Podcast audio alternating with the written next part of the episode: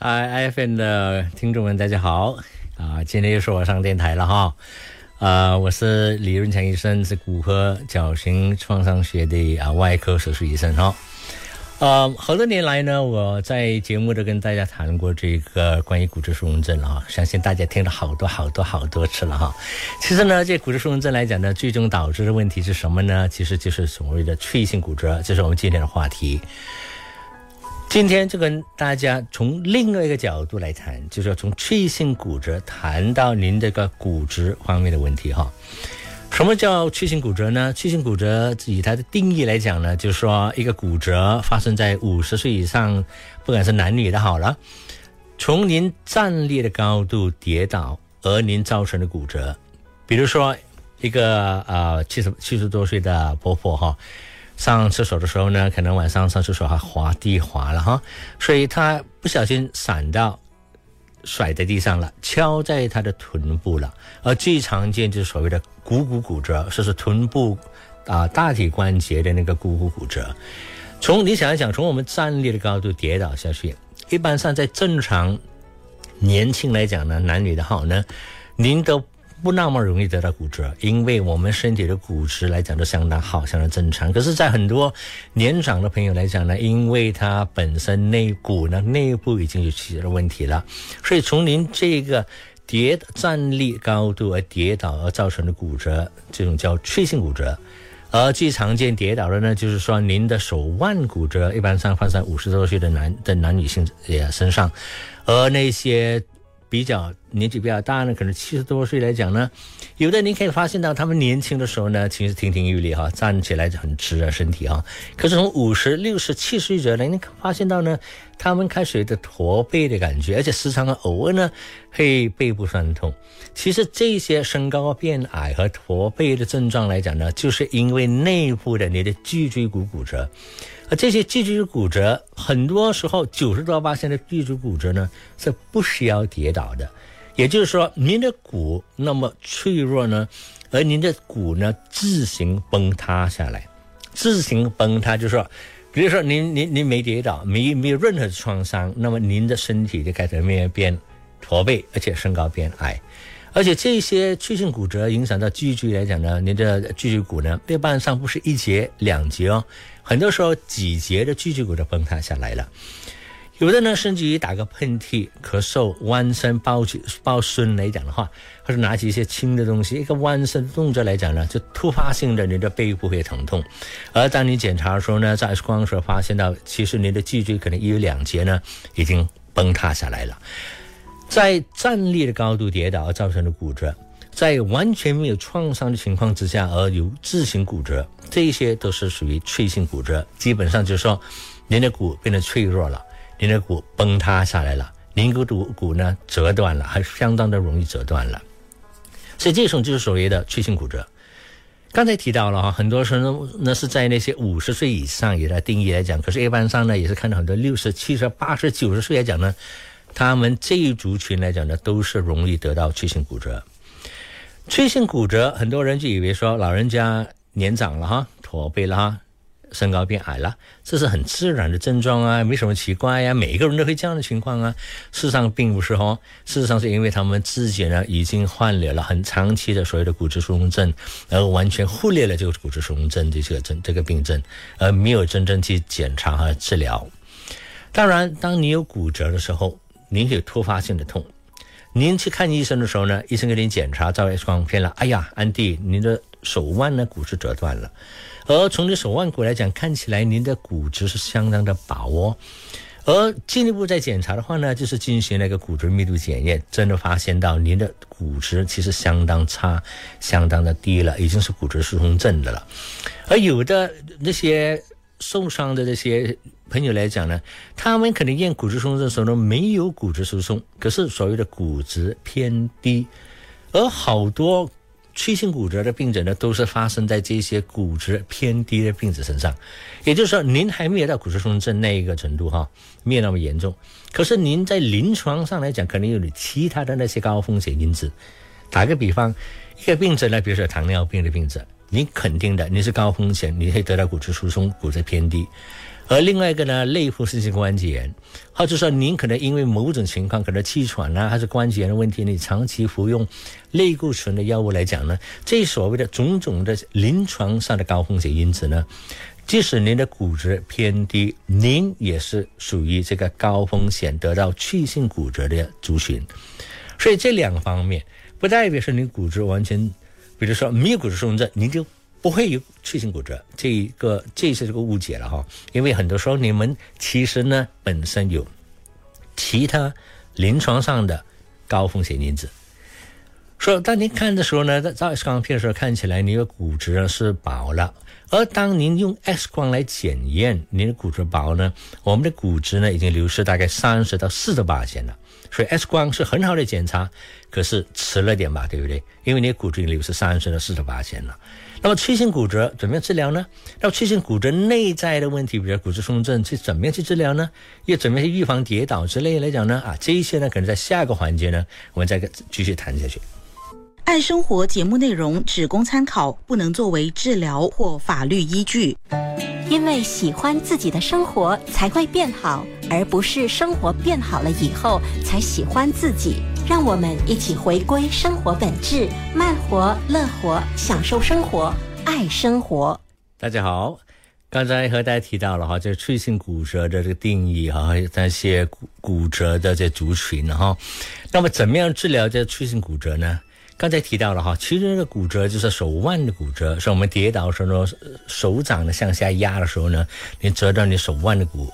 而这些骨折来讲呢，一般上来讲分为两类，就是说没有移位的或者已经移位了的骨折。没有移位的骨折来讲呢，一般上在手腕部位来讲呢，医生会给你发个支架这个石膏哈，大概有六个星期，由这个骨折呢由它自己自行愈合。而可是呢，很多时候呢，你骨折可能已经移位，甚至移位的相当严重了啦。那么您就可能进行这个手所谓的手术性或者开放手术的一些治疗。而您的医生就在你手腕骨的部位呢，装些金属片啊、螺丝钉啊之类呢，把那个骨呢给复位和定位，那么就由它骨折自行愈合。同样的原理呢，若是说骨折放在您的肩膀部位来讲，如果是没有移位的话呢，可能您第二个棚部大概几个星期哈来照顾好，来定时呢照照照 X 光片，看您骨折愈合的过程怎么样。而如果说骨折是移位的了，当然也是进行手术治疗。所以一般上骨折的治疗呢分为啊非手术性和手术性治疗。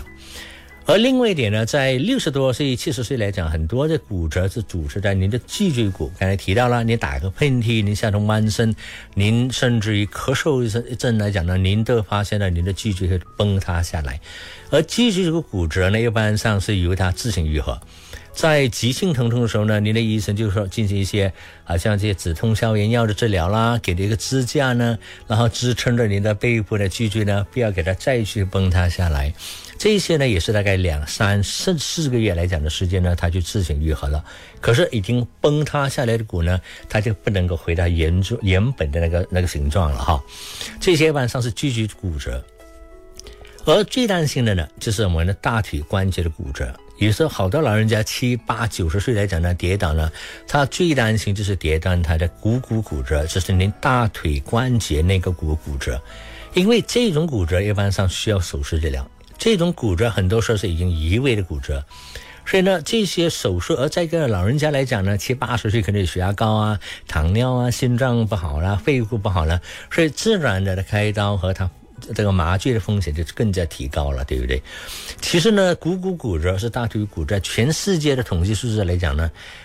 大概二十到二十五八千的病人呢，在一年内就没命了哈。因为呢，导致他们没命的原因是主要因为他们骨折之后呢，因为他们卧床太久，而产生了这些所谓的并发症，比如说电疮啦、肺部的细菌感染啦、尿袋感染之类来讲呢，这种种的问题呢，就造成细菌入侵入他们的血液呢，而造成这个致命的主要原因。所以你想一想，股骨骨折一个七八十岁来讲呢，二十到二十五八千的病人在一年内就没命了。而只有大概二十五八的病人呢，能够完全恢复正常功能，完全不需要拿拐杖、支架之类。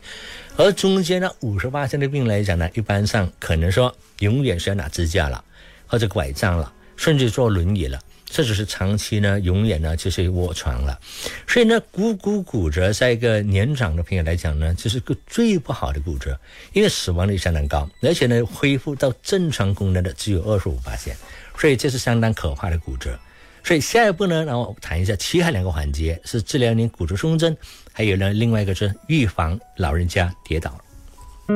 接纳错误是进步的代价。爱生活，陪你学习，一起进步。让我们回归生活本质，慢活、乐活，享受生活，爱生活。刚才跟大家提到了哈，这些脆性骨折的治疗哈，非手术治疗和手术治疗。当然这一方面来讲，由您的骨科医生帮你决定哈。您的骨科医生呢会看您病者的病例来讲呢，而在骨折情况之下，那么应该最恰当的方法、最好的方法是怎么样？是非手术呢，还是手术治疗？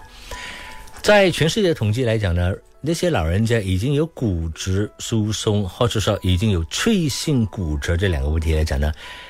您会很奇怪，其实呢，骨折之后只有二十到三十八天的病者呢，其实呢，在出院的时候呢，或是长期呢，有真正去检查他的骨质，有真正治疗他的骨质疏松，也有时候真正去说去去去研究怎么样来减少他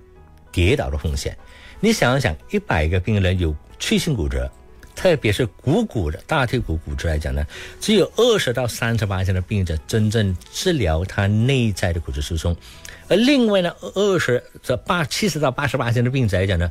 完全没有说了解这个骨折其实是因为和骨质疏松症有关系，而没有治疗骨质疏松症。当您没有治疗骨质疏松症的时候呢，那么您知道您的骨质呢还是非常的脆弱，而任何一个病者呢，患者已经有。第一期的我们叫初发性的这个脆性骨折来讲呢，虚发性的骨折的几率是增加了。也就是说，您曾经一段有一次的这个骨折脆性骨折，您会在第二次、第三次、第四次我们所谓的虚发性骨折的几率就增加，而且越来越高。而每一次您多项出现骨折来讲的话呢，您的死亡率或是您的那生活上的数字受到影响来讲的话，会发现到呢会更加的受严受到严严重的破坏的影响。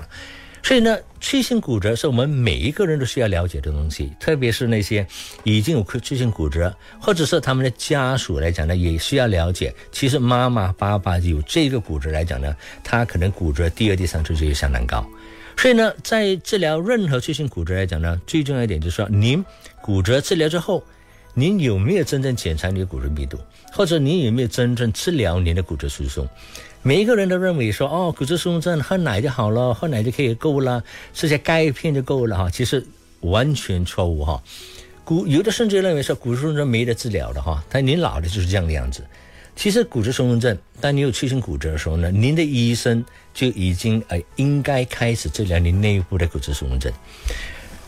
治疗骨质疏松症基本的原理呢，足够的钙，足够的维生素 D。您营养方面，尤其是蛋白质相当的重要，因为很多老人家都有肌少症的问题。而另一方面来讲呢，它的药物呢就分为三大类了哈。第一呢，就是减少这些骨质流失的的药物。而第二种类呢，就是刺激它增加建造新骨的药物；而第三类来讲呢，就是双功能，就是它有两个功能，就是能够减少您的流失骨，也可以增加您的建造骨。所以有的老人家就认为啊，我像老了还可以生骨吗？就是因为您的生骨方面来讲呢，比您的流失骨来慢了很多，少了很多，所以呢，您需要这些药物来刺激您生您的新的骨，来。改善您的骨质密度和您的骨质素质，那么这样的话呢，就大大减少您骨折的风险，就是您脆性骨折的风险。用哪一种药物来治疗呢？由您的医生看您的病例来给你决定。而且要了解，骨质疏松症的治疗呢是长期的，并不能说您这治疗一年两年哦就停了哈，就不需要了哈。很多病者都能够接受血压高、糖尿、心脏问题之类的，您需要长期吃药。可是当您这医生跟他提到，您骨质疏松症也是需要长期治疗的话，而反而他们很多不能够接受这一点，这是相当大的误解。记住，骨质疏松症就好像其他疾病一样，您需要治疗你的骨质疏松，来减少您脆性骨折的可能性。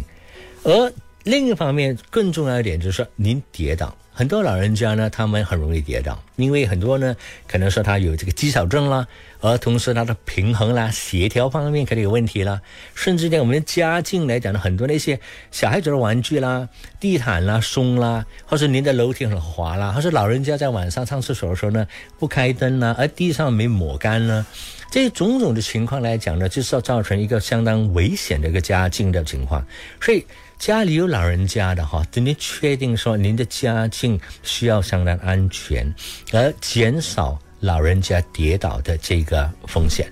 因为